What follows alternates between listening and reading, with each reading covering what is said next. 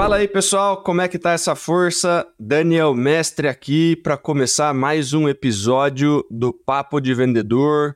Hoje, na nossa trilha de quinta-feira, trilha de recrutamento e seleção. Estou aqui com a nossa 001, Luciane Soares.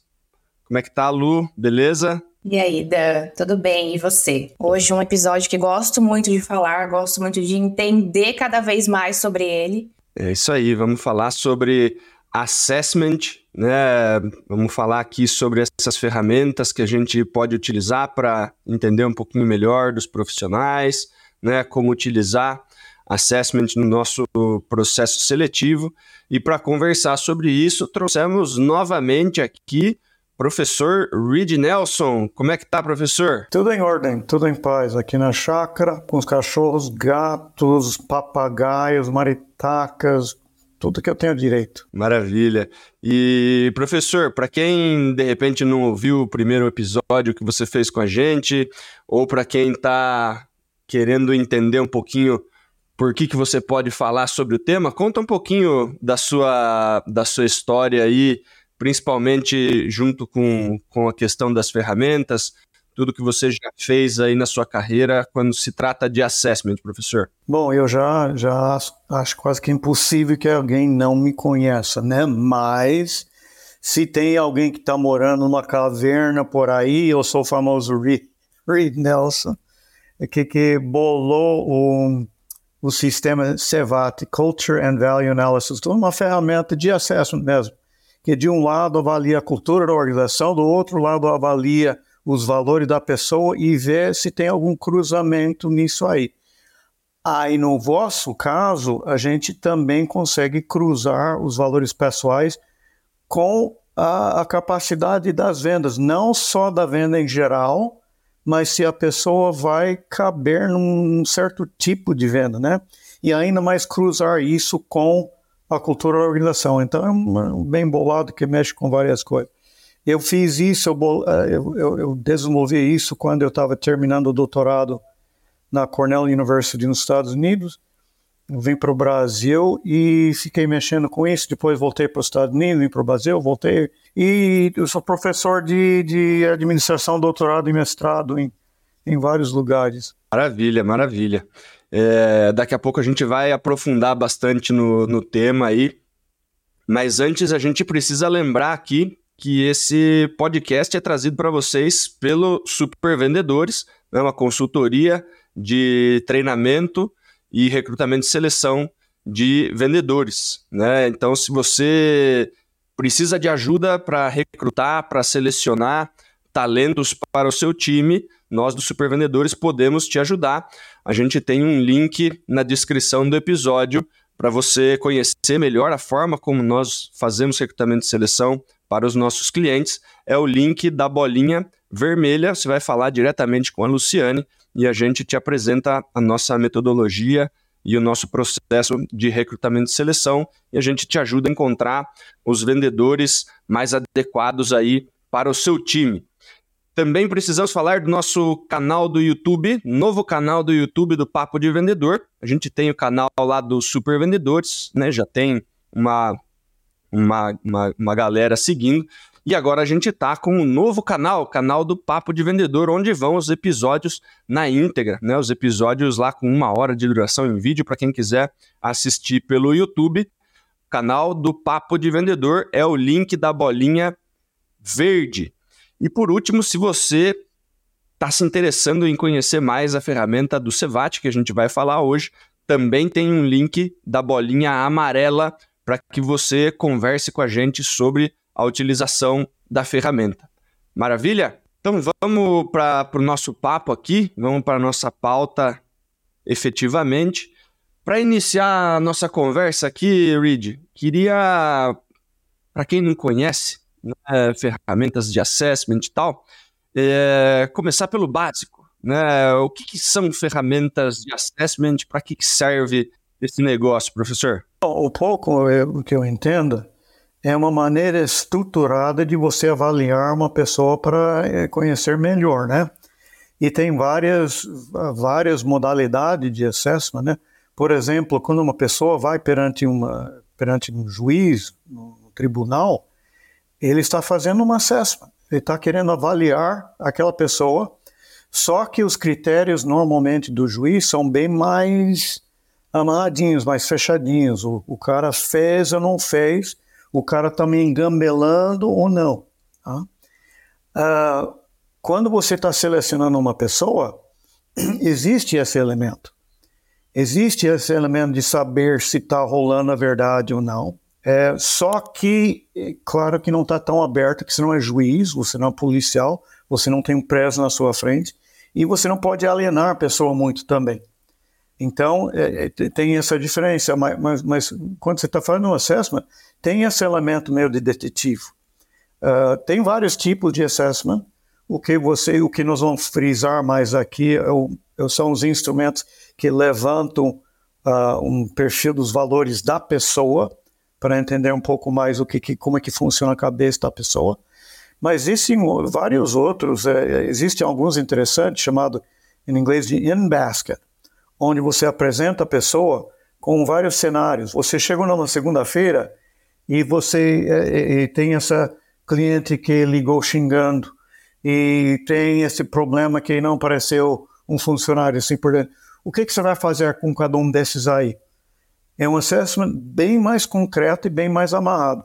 Via de regra, se você está querendo selecionar alguém, quanto mais ferramentas você tem, melhor.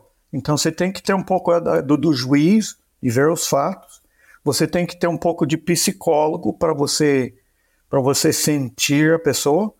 Você tem que ter um pouco de pai de santo para você sentir as vibrações e para você profetizar o que, que, vai acontecer, porque tem, tem, tem coisa, toda entrevista, todo, todo encontro com outro ser humano tem esse aspecto metafísico, e que você não pode se basear só naquilo, mas você não pode descartar as suas intuições. Então, é uma área bem, é bem divertida e bem interessante. Com certeza. E tem algumas ferramentas que são, que são bem famosas, né, professor? Tem com certeza aqui o, o amigo ouvinte é, já deve ter preenchido alguma ferramenta em algum momento da vida, em algum processo seletivo. Quando a gente está falando de assessment, a gente pode citar aí os, os mais conhecidos, né? O DISC, daí apareceu mais um monte de genérico do DISC. Tem o MBTI, que é um assessment bem, bem legal também. É, e aí é Daí tem mais um monte de ferramenta, né, professor? Tem aí tem, tem alguns assessments que viraram até é, na verdade, assim, tem alguns testes de internet, vamos dizer assim, que o pessoal está considerando ferramenta de assessment, né? Aliás, eu tenho uma, tenho uma história engraçada para contar. É, tem os, os, testes de inteligência mesmo. Sim, sim. Para vendedor, cá entre nós, eu não gosto de vendedor muito inteligente para muitas finalidades. Às vezes o cara, dependendo do produto que está vendendo, o cara que está lá não está pensando muito e está tá malhando, às vezes se sai muito melhor do que uma pessoa tipo eu, que estou sempre viajando na maionese, né? Um, mas tem, tem vários e são, eh, no, no, fundo, quando se trata, seja o DISC, seja o MPBI, seja os outros, tem um fundo comum e tem algumas distinções, né? É, uma maneira, é, e realmente, claro que eu gosto de vender o meu peixe, eu gosto do nosso instrumento, que ela tem 16 dimensões, ao passo que eu disse que tem quatro. É, então, ela, ela, ela, ela mais, de certa forma, é mais completa. Mas, no fundo, todos eles estão atracando a certas dimensões mais ou menos universais humanas uh, dois dos quais mais profundos, mais quase que genéticos no ser humano é extraversão e introversão, tá? Caipira, amarrado, que não fala nada, tem medo de tudo, e a pessoa lá solto, fala com todo mundo. Nós sabemos que normalmente você quer um vendedor tem uma certa extraversão, senão ele não, não aguenta o trampo, ele não gosta de falar com as pessoas. Mas também são que é o extremo, né? Tem gente que, pelo amor de Deus, ele está voando para lá, para cá. Ah, então, é quase toda, todo instrumento vai ter isso. E o outro, neuroticismo, né? Até que ponto você... Eu, eu claro, Eu sou super introvertido, por isso que é difícil fazer esses lives, né? Da aula. Eu sou, eu também sou super neurótico. Então é difícil, porque eu tenho medo de tudo e não gosto de falar com ninguém, certo? Então, obviamente, e, e quase todo instrumento tem essas duas dimensões, o cruzamento das dimensões, né? Tem gente que é extrovertido, mas que é neurótico, não muito. Não muito. Normalmente é, é o meu caso, né? Introvertido, neurótico, extrovertido, não neurótico. Então, essas são as dimensões que todo, todo instrumento tem. É, mas tem toda uma, uma gama de outras, de outras coisas. Dominância, submissão, tá? é uma outra que quase todos têm. É, o MBTI é interessante porque ela é bem ela é, ela, ela, é bem abstrata, ela é bem nas nuvens. Eu acho que ela foi é, é, relacionada com Jung, que é um psicoanalista suíço, não alemão, não lembro, de fala alemã. Um, e é muito interessante, tem dimensões como, por exemplo, thinking versus feeling, pensamento versus sentimento. Tem gente que a minha mente Racional está ligada... ou emocional, né? Hum, não, é um pouco diferente. Okay, que, que o thinking, ele está constantemente matutando às vezes ele não consegue fazer uma avaliação muito racional, mas ele está tá, tá sempre o the wheels are turning, como a gente diria em inglês. Você, constantemente está analisando as coisas. Ao passo que tem pessoas que são feeling só. Sente, intuitivo, tá né? Feliz, tá, é, e, não, aí tem outra dimensão que é intuitivo. Por isso que é um instrumento legal, porque ela tem muitos Eu nuances. Eu gosto do MBT. É. É, tem muito, muitas nuances, mas são nuances um pouco difíceis de capturar. Então, por exemplo, se você vai trabalhar com esses, esses ar arquétipos uh, junguianos, você vai ter que preparar para fazer Estudar um, os arquétipos um também, bom, né? Um é. bom mergulho e a sua capacidade de aplicar isso concretamente vai ser menos do que, por exemplo, se estiver usando o disco. Outra vez, a vantagem, por exemplo, se as nossas dimensões são muitas, e são bem intuitivos, bem concretos, que tem a vantagem que você normalmente consegue identificar, olha, para um vendedor, como é que o vendedor está em relação ao tempo. Todos esses outros instrumentos que eu conheço não falam sobre tempo. No entanto, o grau de pressa que a pessoa tem ou não tem, questão de prazo, é super importante para o vendedor. Então, to todos eles, o mais, na verdade, o mais legítimo hoje em dia uh, na psicologia é o chamado Big Five, os grandes cinco, que estão introversão, extraversão, todos os instrumentos quase têm, agreeableness, se a pessoa é agradável ou não. É, isso é muito legal. Eu nunca vi, eu, eu, não sabia que nós intuitivamente sabemos que tem gente que é muito chato e gente que não é chato. Agora, eu nunca tinha visto até recentemente é, um instrumento que me disse a chatice. Pessoa é chata ou não. Tem é. O grau de simpatia, né? É o grau de simpatia. É. É, então, é, o, o, agreeableness, openness, abertura, flexibilidade, uma outra. Conscientiousness, até que ponto a pessoa é cumpridor, tá? Essa é uma outra dimensão que em mais de 100 anos de avaliação de personalidade, só recentemente caiu a ficha que a gente quer é, em português a gente fala folgado ou não, a pessoa cumpre ou não, né? Ah, e também tem o um neuroticismo. No momento, o que, o que rola muito na literatura psicológica são esses cinco. E são é também uma boa, se você vai mexer com seleção, etc., vale a pena você fazer alguma leitura em cima, em cima dessa, dessa temática, dessas cinco dimensões que hoje em dia os psicólogos acham que tem muito a ver, muito a ver com o peixe. Bacana. Só curiosidade, Reed, não sei se você lembra, mas acho que, em que ano que a gente começou a, a, a desenvolver o, o Cevat Sales, professor? Acho que foi 2000 e... 2014? Por pode aí. Ter sido, pode ter sido. Putz, já faz quase velho, 10 anos. É, já faz quase 10 anos. Velho, tudo parece ontem. Então você fala, é. nossa, faz tempo. Para mim, não, foi ontem. Né? Não, faz tempo, é. sim. Faz, faz tempo. tempo. Pelo faz, menos acho que faz, seis anos que... Não, não, foi, foi entre 2014 e 2015. E assim, Sim. a gente, né, por curiosidade, né, a gente estava fazendo bastante coisa, né, muito em cima da ferramenta e tal, querendo entender perfil, não sei o quê.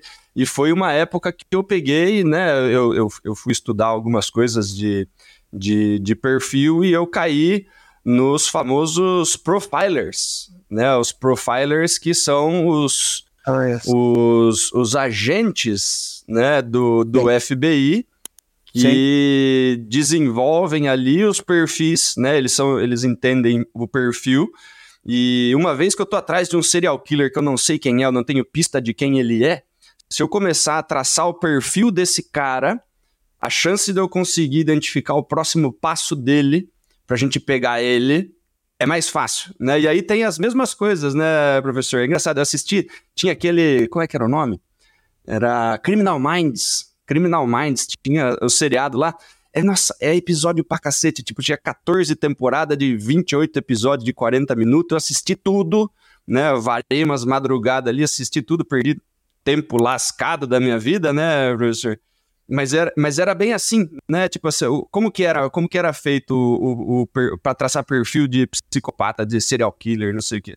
Né? Assim, é organizado e desorganizado, né, por exemplo. Então tinha o, nível de organização, tinha o cara que tinha a cena do crime perfeitinha ali, o cara não deixava um pelo, não deixava nada. O cara completamente organizado, ele planejava tudo. E tinha o cara que não planejava absolutamente nada, dava louca no cara, ele fazia a merda dele lá e deixava o negócio, né, não, não tinha previsibilidade nenhuma e tal. Tinha as pessoas que tinham uma uma um, um, um perfil de vítima, e tinha um cara que era, era randômico, né? Tinha pessoas que tinham uma vítima muito específica, era sempre mulher, sempre da mesma idade, sempre da, mesmo, da mesma aparência e tal, isso já dava muita pista, né? E tinha o cara que cada hora matava um tipo e tava tudo certo, né? Para pessoa, obviamente, né? É, então tinha, tinha, tinham várias dessas questões, né? E aí as pessoas iam desenvolvendo ali o, o perfil. É, e, e, foi muito, foi muito, foi muito rico fazer esse estudo, né? Porque você começa a entender que mesmo sem a pessoa na sua frente, você consegue imaginar como a pessoa é, como a pessoa pensa, né? Para que você consiga encontrar a pessoa. E aí, quando a gente, já levando para nossa segunda para nossa segunda pergunta aqui, né, como as ferramentas de assessment podem colaborar nos processos seletivos dentro da empresa.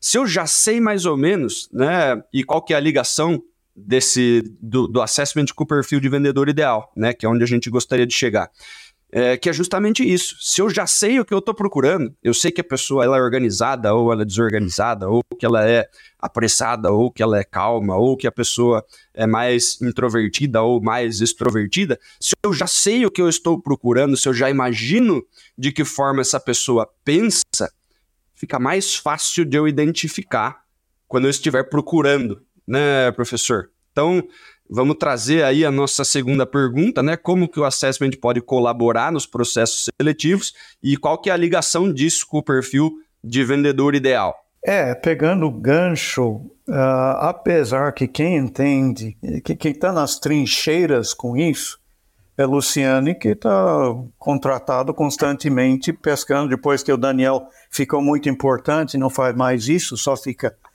proseando aí, ganhando dinheiro. Agora, coitado da Luciana, ele trabalha, já está nas trincheiras, realmente peneirando as pessoas. Então, ela vai ser a pessoa mais adequada para Lendo mãos todos os dias, hein? É, é, mas para pegar um gancho, pegar carona naquela, naquela sua história dos... Mas é, é muito interessante que e, esses caras, não tendo, mesmo não tendo acesso à pessoa, são os rastros da pessoa, eles conseguem construir construir uma, um, um, perfil, um, como se fosse uma pintura da pessoa mesmo, como se fosse um pintor que está pintando alguém que nunca viu, né? Mas ele sabe os atributos e ele vai. Eu acho que principalmente quando se trata de um de uma busca muito importante, é, eu tenho na minha carreira acadêmica a gente está procurando um novo chefe, você vai contratar o seu novo chefe. Uh, ou, é, ou mesmo o chefe do seu chefe, né? Esse processo seletivo. E a gente mergulha, nesses casos, a gente mergulha muito, muito profundo. E é, os instrumentos quantitativos são excelentes, principalmente se você tem se você tem experiência com o instrumento, você conhece o vocabulário do instrumento, e aí você cruza com os detalhes da vida da pessoa. E você vai entrevistar a pessoa, você vai olhar o currículo, e você vai ver indícios. Você vai ver indícios, putz, esse cara mudou de emprego umas 10 vezes. Ou esse cara tá esse, esse, esse cara tá morando em Sorocaba desde que nasceu, nunca saiu pra, nem para São Paulo. Né? É, e você vê esses elementos e depois você cruza isso com um referencial teórico e fica muito mais rico. É importante você não se apoiar somente em um ou outro. Tem gente que tem muitos anos de seleção, só, ah, não, eu não preciso desses instrumentos, eu sei tudo. Eu conversei com o cara, já caiu a ficha, já sei. Então, o que, que acontece? Ele tem um, um referencial teórico na cabeça dele que não foi explicitado, ele está cheirando, está cheirando a bunda de alguém, acha que ele sabe. Cachorro, quando cheira a bunda, ele sabe. Ser humano, quando cheira a bunda, não é tão. Ele não, tão, não é tão uma, preciso, acurado, é, como que diz em português. É, é um. É, enfim, ele não é tão acurado. Então tem gente, não, eu já sei, já sei tudo isso. E tem gente que se amarra somente aos números. Ah, o cara tá X extraversão, ele vai se dar bem o cara está Y e tal, ele não resolve, né? Agora, quando você junta as duas, as duas peças, aí fica bem, bem mais rico. Mas esse elemento, como você fala meio de detetive ou de juiz, de você você amarrar as suas ideias, suas, suas teorias com fatos específicos, isso é muito legal, isso é muito bonito, muito divertido, inclusive. Só aproveitando o gancho que você comentou sobre as pontuações, né? Isso é muito engraçado que realmente acontece, né? Da maioria, né, das pessoas, dos nossos clientes até mesmo, dizendo eles se apegam muito nos pontos baixos, sabe? Que, que pode ser um, um problema, sabe? Então, por isso que é muito importante realmente, né, conseguir é, entender o laudo de uma forma muito mais é, complexa, porque é muito, muito mais complexo do que a gente imagina, né? Tem muitos pontos ali que a gente precisa cavocar. Mas entender que os pontos baixos não é um problema, né? É, aliás, isso é uma, é uma coisa muito bonita que o famoso Peter Drucker falou. Ele falou assim, quando você faz seleção, se, se você está querendo o super-homem, Mulher Maravilha, você não vai achar candidato. Então ele diz que a diferença entre um, um excelente gerente, o líder, e um líder ruim que o gerente bom, ele consegue trabalhar com o que tem. Ele vê que o fulano tem esse ponto forte, esse ponto fraco, ele está alto aqui embaixo naquilo, e ele consegue trabalhar com o cara, seja pela maneira que ele dimensiona as responsabilidades dele, seja a maneira que ele, que ele recompensa o cara com quem ele vai trabalhar, etc., para que ele acha o fulano, esse cara é muito extrovertido e está horrível para detalhe ok, nós não vamos colocar ele em cargo da segurança da empresa. Tá? Nós vamos colocar ele falar com o público, nós vamos. Né? Então, trabalhar justamente. Um, é um ponto importante em nosso instrumento, que é um instrumento de escolha forçada, é que um número baixo ou um número alto, ela é sempre uma faca de dois gumes. Se você está. Eu sou. Eu sou introvertido, eu sou um perfeito banana.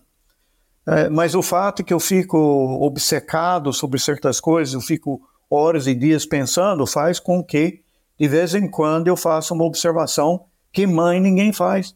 Graças a Deus, como professor, consegui um emprego onde eu sou pago para pensar, para ter uma ideia, uma ideia boa uma vez em 10 anos. Tá?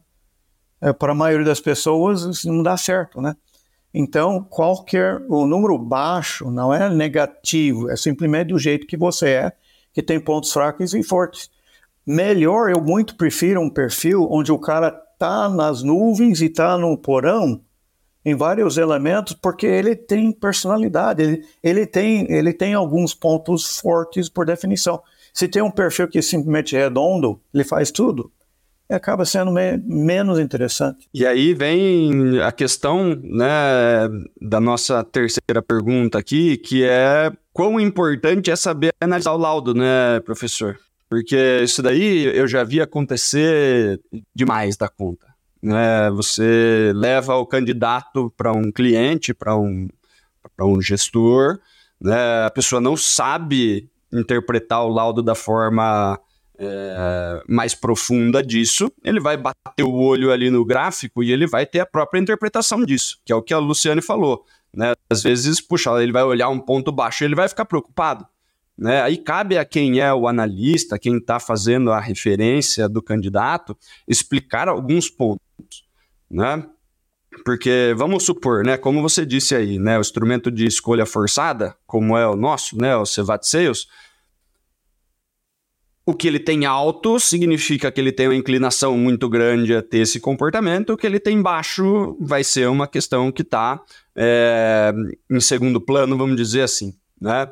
Porém, o oposto se reverte, não é isso? Então, a pessoa que tem, vamos, vamos utilizar um, um, um exemplo um exemplo bem simples, né? O, o, o, exemplo de, de tempo, por exemplo. Né? Tem gente que é extremamente apressado, e isso vai ser positivo em alguns cenários e vai ser prejudicial em outros. Então você precisa saber, de novo, quem você está procurando. Você precisa de uma pessoa paciente ou você precisa de uma pessoa apressada. Né? ou, você tem uma pessoa acelerada, ligada no último ali, ou você tem a pessoa que consegue esperar. Né? Então, sempre o ponto forte, né, o ponto alto, ele pode ser positivo, como pode ser negativo. Se você tem um, um, um, determinado cargo que exige uma paciência maior, e aí a gente teve casos aqui onde esse quesito ele, ele foi determinante. Em algumas empresas, a, a questão do senso de urgência era prioritário. Eu preciso de gente com pressa, eu preciso de gente que faça volume de ligação. Né? E aí, os vendedores que tinham o senso de urgência mais alto vendiam mais. Então, a gente vai procurar as pessoas com o senso de urgência mais alto no recrutamento e seleção. E teve empresas, né? Porque estava diretamente ligado ao volume de ligação. Né? A pessoa desliga, já liga para outro. Tá, tem pressa, né? Então ele vai. E em outro caso, a gente tem as pessoas que trabalham ali com loja de colchão, por exemplo, né? Aonde a pessoa, para conseguir tomar a decisão mais adequada, ela precisa ficar deitada um tempo, experimentar um monte de colchão, ficar 10 minutos rolando no colchão. Precisa ter paciência com a pessoa, certo? Se você não tiver paciência de fazer um atendimento de uma hora, uma hora e meia, muito provavelmente a pessoa não vai conseguir relaxar o suficiente para comprar um colchão e aí você não vende. Então precisa ter o senso de urgência baixo para trabalhar nessa loja em específico. Se você sabe o que você procura, você consegue encontrar. Só que se você bate o olho em qualquer coisa e você julga aquele ponto como negativo, né? E aí vamos entrar no que o, o professor mesmo falou. Né? Você falou, poxa, o, o negócio do, do da, da, da, argumentação, da, da abstração, né? Tem muita gente que olha lá a argumentação baixa e fala assim, eu não vou contratar esse cara aqui. Né? O cara não sabe argumentar. E aí você fala assim, mas a argumentação tem a ver com quanto o cara gosta de ler, de estudar. São pouquíssimos os vendedores que têm argumentação alta. Essa aqui é a qualidade do professor, essa aqui é a qualidade do pesquisador, essa daqui é a qualidade do teórico, né? Dificilmente esse cara vai para a área comercial. Quando ele vai, ele acaba tendo um caminho um pouquinho diferente, né? Ele acaba indo mais para treinamento de vendas, que é o meu caso, por exemplo, né? Minha argumentação é alta, né? Eu prefiro conversar, estudar e dar treinamento, né? Do que fazer eh, um monte de atividade, né? E, no, e, na maior parte das vezes o vendedor ele precisa ser um cara de atividade, né? Então é importante a gente saber ler o laudo ou saber ouvir a pessoa que entende o laudo, né? Porque quando a gente entrega o laudo para o nosso cliente, por exemplo, a gente fala: ó, esse cara aqui ele é bom por causa disso, disso e disso. Esses pontos aqui são fortes e favorecem essa pessoa dentro da sua vaga, né? E aí a pessoa que de repente não entende muito bem o laudo quer trazer sua própria interpretação, né? Empatia é outro que é clássico, né, professor? A, a literatura fala que o vendedor precisa ter empatia, que é empatia e não sei o que e tal. E quando a gente vai ver na, na prática, os vendedores com empatia mais baixa, muitas vezes são os que mais vendem, né? Porque estão com foco no próprio, no próprio objetivo, né? Eu preciso vender, eu vou vender. Recentemente, só um case mesmo é, referente a isso, assim, sabe? É, a gente tem um cliente, né, que é uma escola de inglês, é, e no ano passado, a gente fez algumas contratações de vendedor, né? Então, é, tinha um perfil. É, e aí, agora, né, a gente fez, acabou de fazer uma vaga de BDR, né? Um pré-vendedor. E no caso, esse pré-vendedor, ele não faz fechamento de vendas, né? Então, são perfis diferentes, né? É, e aí, a gestora me falou assim: olha, eu quero um perfil que seja parecido com esse que é o melhor vendedor dela, que foi contratado pela gente, né? Que é o melhor vendedor dela que fecha muitas vendas. Só que ele tinha o, o quadrante de controle dele, é, ele era muito inclinado, era muito alto. E aí expliquei para ela justamente isso, sabe? Um BDR, né, um pré-vendedor, um BDR, um SDR, um pré-vendedor, ele precisa ter um, um, quadrante de trabalho muito desenvolvido, né? Então, assim, é, é, explicando isso para ela, em cima do perfil do, do vendedor anterior, que foi contratado no ano passado, ela conseguiu entender né, a complexidade, é, principalmente daquilo que ela não estava conseguindo. É, a diferença de cargo, né, Lu? A diferença de cargo. Diferença de cargo, exatamente, e de perfis, né, principalmente. Então, foi é, uma coisa bem interessante, porque, principalmente assim, né, ela confiou na gente, é, falou, não, então vamos seguir conforme, né, você, você conhece o laudo, você conhece os perfis, então vamos seguir dessa forma e a gente acabou de contratar justamente uma pessoa que era extremamente inclinada para trabalho para uma vaga de pré-vendedor. Então, é, é, é, essa diferença, principalmente, da gente conseguir ajudá-los, né? É, na verdade, é, eu tô, tô, tô vendo duas coisas aí. Uma é o, o fato que qualquer esses instrumentos de, de, de, lidar com seres humanos, nós lidamos com seres humanos ah, o dia todo. Você tem mãe, você tem pai, você tem amigos, você tem você tem o cobrador no ônibus, um monte de gente e você está constantemente lidando com as pessoas e você tem uma, dependendo do seu grau de, anali, de análise ou de não, você tem alguma coisa dentro da sua mente que te ajuda, orienta a lidar com eles. Então, quando a pessoa transforma esse insight, esse, essa impressão em número, é falar, ah, o P está tá alto naquilo, está baixo naquilo, em agressividade ou em flexibilidade, etc. e tal, mas ele não sabe clinicamente, ou melhor, mais importante, ele não sabe estatisticamente o que, que significa aquele número. Nós, modéstia à parte, temos milhares e milhares e milhares desses perfis por aí que a gente já cruzou com um monte de situação. Então você pode, aliás, é, você falou em o que eu chamo de abstração, você chama de, como que no CIVET Sales, então, argumentação, argumentação. Quando eu fui para a primeira vez que eu fui trabalhar com o executivo de alto escalão, com PVP, eu achava que ah, gerente é tudo gente cabeçudo, ele só corre atrás, ele é muito agressivo, ele não para para pensar. E uma coisa que me, eu, eu me assustei e a gente percebeu que o que diferencia alto executivo de executivo médio é que ele é muito mais analítico.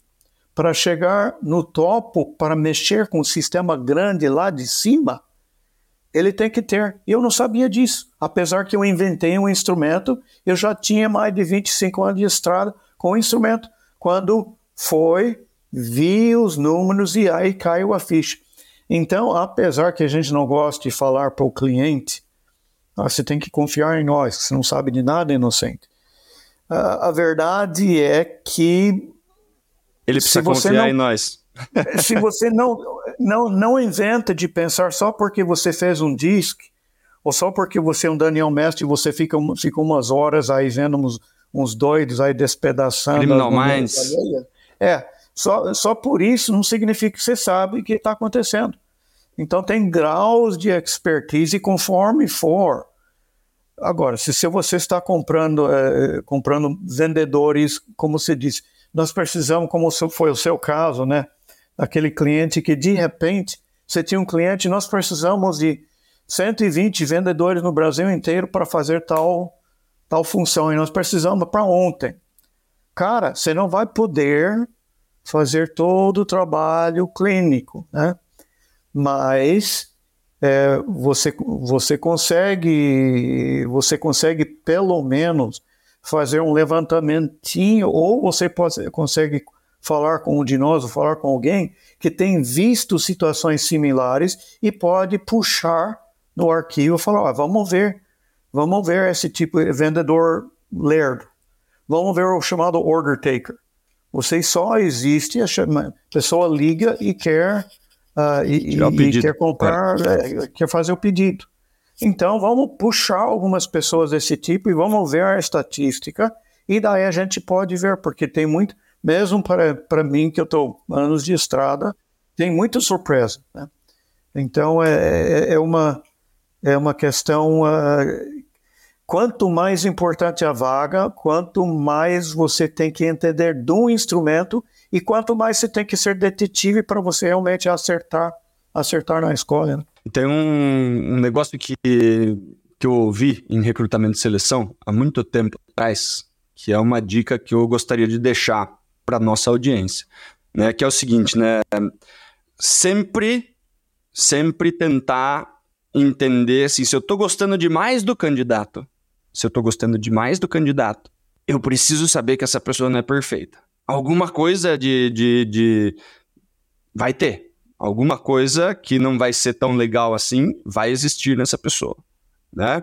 Então, se eu só estou conseguindo ver coisa boa nesse candidato, muito provavelmente eu estou enviesado, muito, muito, provavelmente essa pessoa é muito parecida comigo, né? E daí a gente tende a achar essa pessoa super bacana, né? Mas a gente também tem os nossos pontos fracos, né? Eu preciso conseguir identificar dentro dessa pessoa, né? Quais são os pontos fracos dela. E também o oposto. Se eu tô achando que essa pessoa não tem absolutamente nada a ver, que essa pessoa, nossa senhora, o que está acontecendo com esse candidato? Tentar buscar, né? É sempre discordar da sua primeira intuição. O que, que esse cara tem de bom? Né? Eu não estou conseguindo enxergar nada, mas é impossível que ele não seja bom em alguma coisa. E a gente tenta investigar por esse lado, né? Porque é, é, a, a, nossa, a nossa primeira impressão ali, principalmente se a gente bate o olho num currículo, né? E aí quem faz bastante recrutamento de seleção vai entender o que, que a gente está falando. Né? Às vezes o currículo é mal diagramado, né?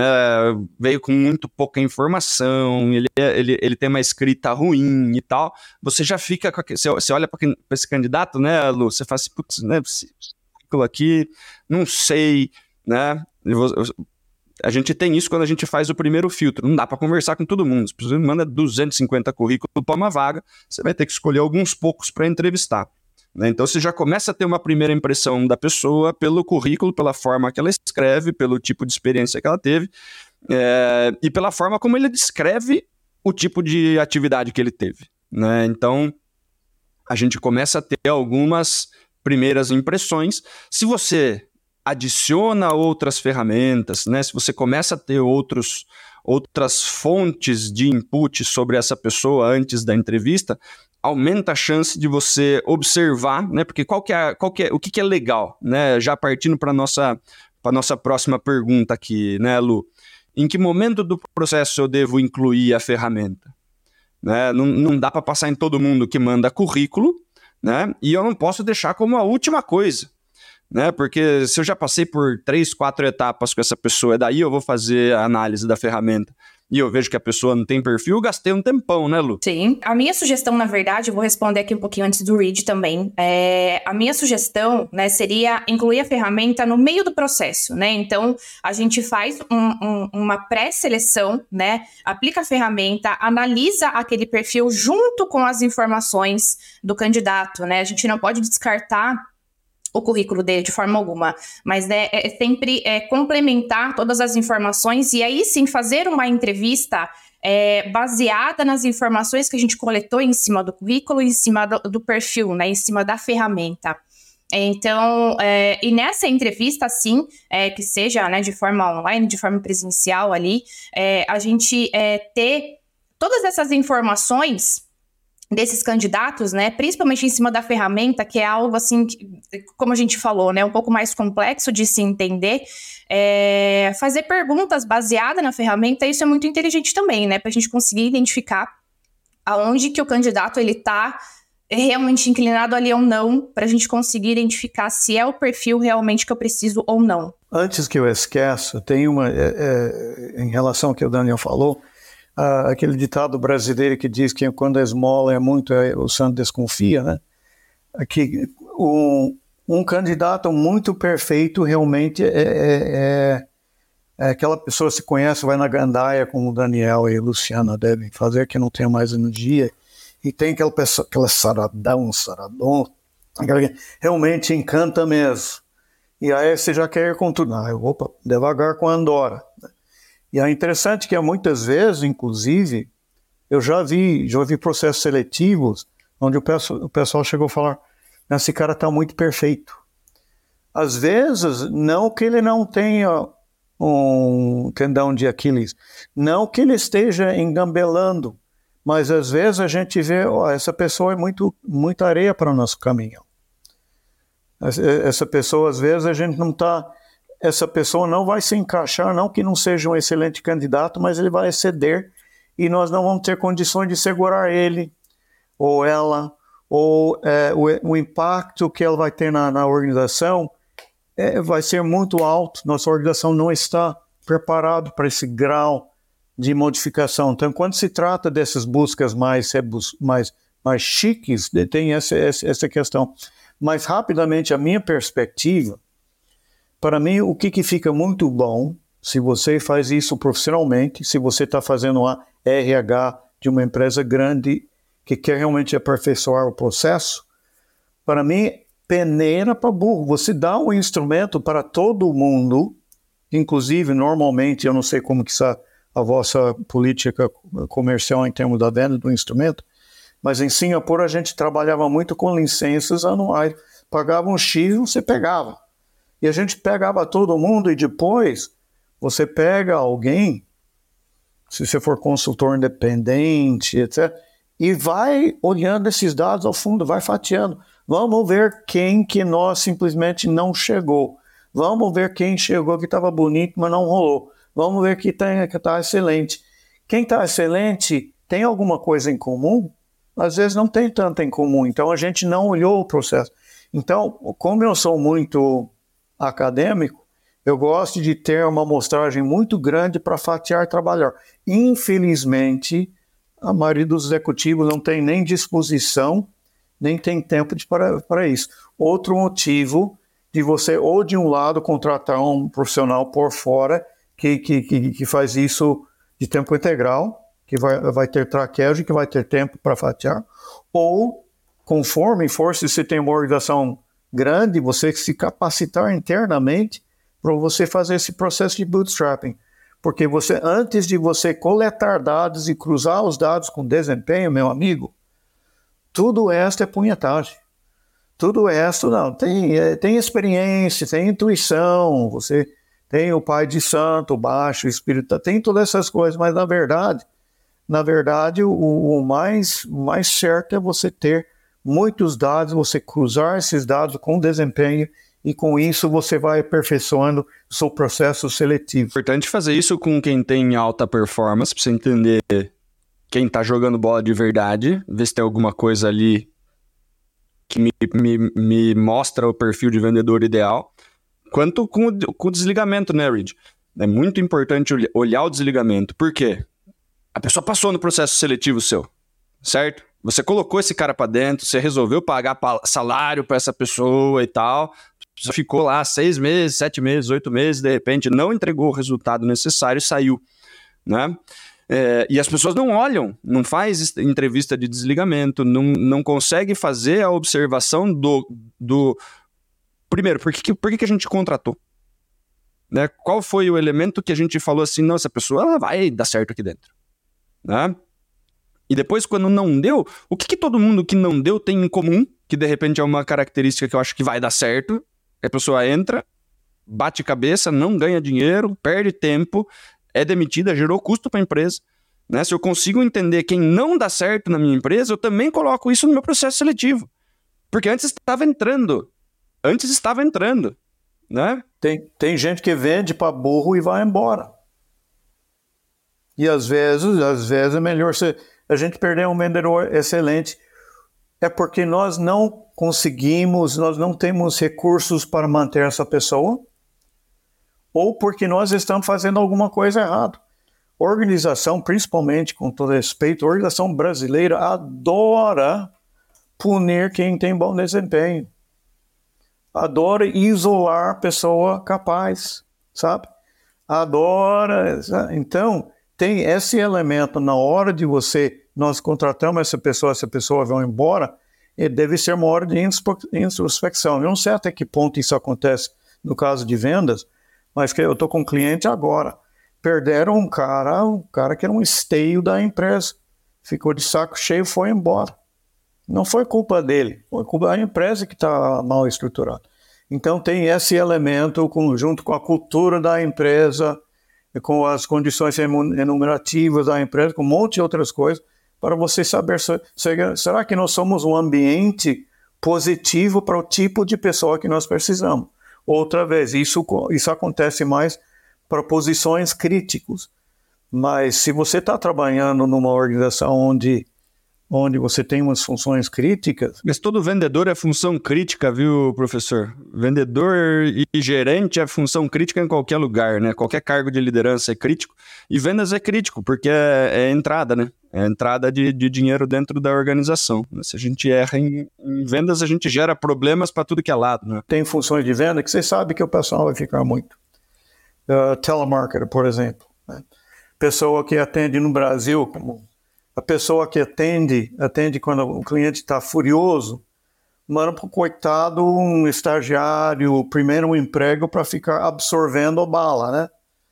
em vez de usar isso para aperfeiçoar atendimento, usar a pessoa agora. Se for a sua vossa estratégia, vamos pegar os infelizes, morreu o infeliz, ele vai embora. Talvez o seu processo seletivo não seja tão importante e talvez seja isso realista. É uma questão de estratégia. Mas com certeza, se você quer ocupar os mercados nobres, meu amigo, venda técnica, B2B, essas coisas aí, é, realmente você tem que. É, você não consegue, consegue isso barato, você não consegue isso sem reflexão, você não consegue isso sem profissionalismo. E, e só fechando um ponto que você trouxe alguns minutos atrás, do candidato que é muita areia pro caminhãozinho, né? Putz, esse cara aqui é muito bom pro meu cargo. Né? O que costuma acontecer bastante, professor, é assim: eu tenho uma vaga de vendedor, aparece uma pessoa que já foi supervisora. Ah, não, não quero contratar essa pessoa, ela já foi supervisora, né? É, ela vai querer ser supervisora aqui, de repente vai querer tomar o meu lugar, né? Vamos dizer. Daí, não, não, né? Ou essa pessoa tinha um salário muito alto na, na outra, porque já era supervisor, não vou querer botar essa pessoa de vendedor aqui.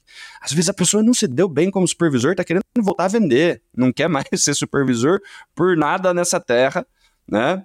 e tá, e tá querendo voltar a vender, que era o que ela sabia fazer de bom, inclusive que transformou ela em supervisora, de repente, né?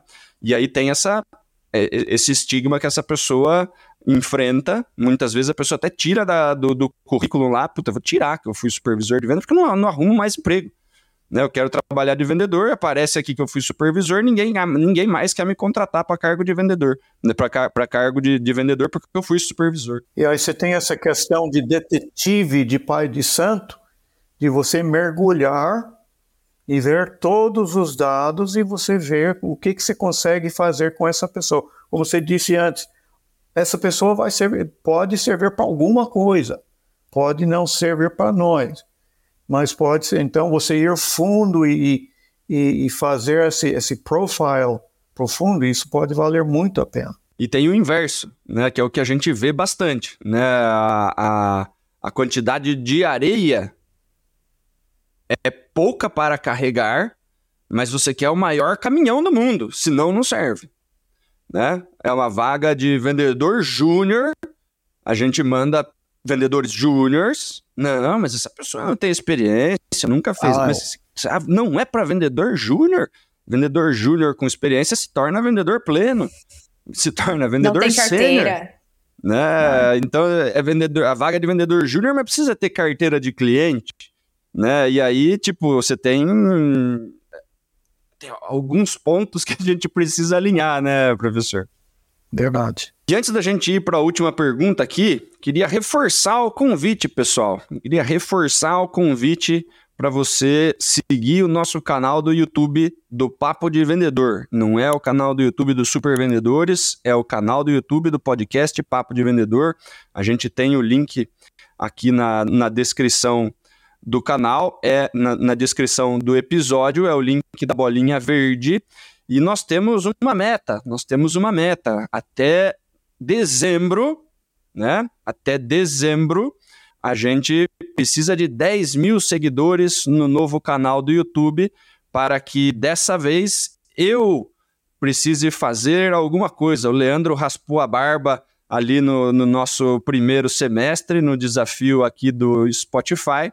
E, e, alcançando os 10 mil seguidores no canal do YouTube, eu vou raspar a cabeça, viu, professor? Vou, vou adotar um visual de, de monge e, e vou passar a zero. E aí, indo para a nossa última pergunta aqui, professor, a gente tem essa questão, né? A ferramenta ela é uma, ela vai nos trazer algumas pistas aí sobre essa pessoa. A gente muitas vezes não sabe quão é, sincera a pessoa foi ou enviesada a pessoa foi a, na hora de responder o questionário. E quais são as formas que a gente tem de fazer uma conferência disso, né? O que, que a gente pode trazer para a entrevista de repente, utilizando a ferramenta para saber, para traçar paralelos, né, entre o que a pessoa está falando e se a ferramenta está mostrando a mesma pessoa, professor. É, eu gosto muito. Tem uma ferramenta conceitual que eu uso há muitos anos chamada janela de O'Hare. Não dá tempo de degustar aqui, mas todos nós temos coisas que nós escondemos do mundo. Por isso, na verdade, que eu mostrei essa, esse enchimento que quando eu viajo de subúrbio para São Paulo, eu visto isso não para uh, mostrar mais os meus dotes, mas porque dói o meu traseiro quando eu sento naqueles bancos duros, né?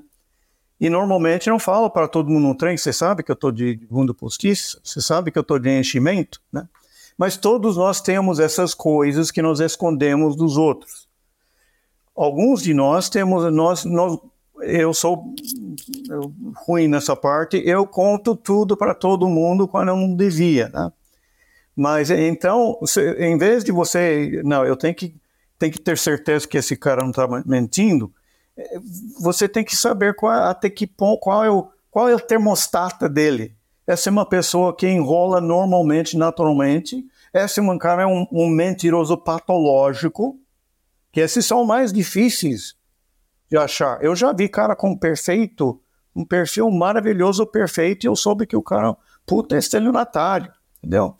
Então, é, então tem, tem, e tem pessoas que pensam, tipo Donald Trump, ele honestamente pensa que ele é um genius, que ele faz tudo certo, que não corre em nada, então, tem essa pessoa que ele não está mentindo para você, ele é totalmente sem noção, sem noção da sua personalidade. Então, é, eu, eu, gosto de tentar sentir com quem eu estou conversando que tipo de pessoa que nós estamos tratando. E uma maneira de fazer isso, uh, um par de dicas muito rápidas, isso a gente poderia fazer uma sessão inteira, né? Mas uma, uma parte que a gente poderia dizer é você Primeiro, pegar alguma coisa experiente, recente da pessoa e você mergulhar nos detalhes. Ah, você está trabalhando em tal lugar? Ok. Ah, me fala sobre seus clientes. Como que era? O que que se vendia? Qual que eram, quanto que se vendia por mês, mais ou menos? Quantos itens? Qual que era quem que comprava mais esse item? Para, para você sentir realmente o, que, o concreto. E depois que você sentiu até que ponto essa pessoa realmente está respondendo uh, de uma forma precisa e honesta e a pessoa que tem noção disso, daí eu gosto de mergulhar na vida da pessoa. Me conta um pouco mais da sua vida, onde você passou, o que você gosta, o que você não gosta. E aí você pegou, perguntas bem reais da vivência da pessoa, mas bem mais abstrata para você para você sentir para onde está caminhando essa pessoa. Eu gosto sempre de tentar trabalhar com essas duas dimensões, e daí, quando você cruza isso com o instrumento, aí você já está melhor. Você tá, ó, esse cara está dizendo, o perfil dele está muito perfeito, mas eu sei que ele é enrolão. Tá? ou esse cara tá, tá, tá, tá dando esse perfil, esse perfil me ajuda a entender a história de vida dele. A história de vida dele me ajuda a entender o perfil. Então, você o que a gente chama de inglês de triangulation, você usar várias fontes de, de dados e você costurar esses elementos juntos, eu acho muito importante. É, eu acho que você, quando, quando tem um ponto muito alto, por exemplo, na ferramenta, né, Lu? É, a pessoa tem uma organização, um planejamento super alto, super alto, né? Me parece, às vezes, que essa pessoa está tentando parecer mais organizada do que ela realmente é, porque ela acha que isso é importante para a vaga, vamos dizer assim. Né? Aí a pessoa né, quis se posicionar de uma forma super organizada e planejada. E aí você trazer algumas perguntas referentes a como a pessoa se organiza no dia a dia, né? Enfim, se ela usa agenda, não usa agenda, como que ela planeja a rotina dela, a semana. E a pessoa não sabe dizer absolutamente nada sobre isso, né, professor? Você fala, hum, tem alguma coisa de errado aqui, não tem? Né? Uma das coisas mais importantes da vida da pessoa é o planejamento e organização, e ela não consegue me falar mais ou menos como que ela se organiza né? Porque a pessoa que tem um pouquinho mais alto já consegue ficar duas horas falando sobre como ela organiza a vida dela, as coisas dela, as tarefas dela e tudo mais. Né? Então você começa a ter alguns indícios, né? Você começa, você, você não olha para a ferramenta e, e questiona a ferramenta para a pessoa, né? Você começa a pegar coisa da vida pessoal da pessoa, né? Poxa, me, me conta aí, como que você organiza a sua semana? Se organiza no início da se organiza dia por dia, se organiza a sua semana no domingo, como é que você faz? Né? E ver se a pessoa realmente, o, o nível de informação que ela traz condiz com a nota que ela tem na ferramenta, né, Lu? Exato, exato, com certeza. É um, é um, é um bom exemplo de pergunta aí, para ficar mais claro ainda esta. Na entrevista, né, o quanto a pessoa ela realmente é organizada. Claro que tem outros outros 15 pontos na ferramenta que dá para a gente elaborar muitas perguntas aí para conseguir identificar, né? Mas esse exemplo que você deu, da perfeito. Então é isso aí, né? Temos mais um episódio aqui da nossa trilha de recrutamento e seleção, falando sobre assessment. Fica novamente o convite para o nosso amigo ouvinte que pode se interessar em conhecer o Cevat Sales, a nossa ferramenta. Tem um link na descrição aqui para você bater um papo com a gente, o link da bolinha amarela para você conhecer o Cevatseus, conversar com a Luciane, entender se dá para você utilizar essa ferramenta na sua operação. Vem falar com a gente. E para quem quer entrar em contato com você, professor, qual que é a melhor forma de se conectar com o Reed Nelson? Ah, eu sou muito desorganizado, portanto, fale com o Daniel, com a Luciane, e eles vão falar, ô, oh, oh, oh, Nelson, tem pessoa que está querendo falar contigo eu vou esquecer, depois ele não falar repetidas vezes e tal. Então, melhor ser. Beleza, então. Então, se você quer conversar com o Reed Nelson, manda uma mensagem para a gente aqui no Instagram e a gente faz a triangulação. O professor, Isso. ele é um, um, uma pessoa offline, né, professor? É. é escondido numa chácara, no meio Isso. de Araçoiaba né? Difícil de encontrar, difícil de, de, de se conectar, mas caso seja necessário, a gente faz essa ponte. Então, maravilha. Na verdade, o certo se está em Sorocaba, segunda e quarta, normalmente estou cantando na praça. Melhor maneira de me pegar, ver numa segunda, numa quarta, eu não estou tá, cantando, cantando na praça, daí você me, me agarra aí, é o mais, é o mais certo. Maravilha. Então é isso aí, pessoal. É, temos mais um episódio. Obrigado a você que ficou aqui até o final. Segunda-feira tem episódio novo do Papo de Vendedor. Se você ainda não assinou aqui no Spotify, sobe lá em cima, vai lá em seguir, é de graça, e aí o próprio Spotify te avisa toda segunda-feira, 7 horas da manhã, quando tem episódio novo do Papo de Vendedor, para você se manter atualizado, para você ter aquele, aquele conteúdo semanal para você se desenvolver em vendas. Maravilha? Forte abraço, boas vendas e sucesso!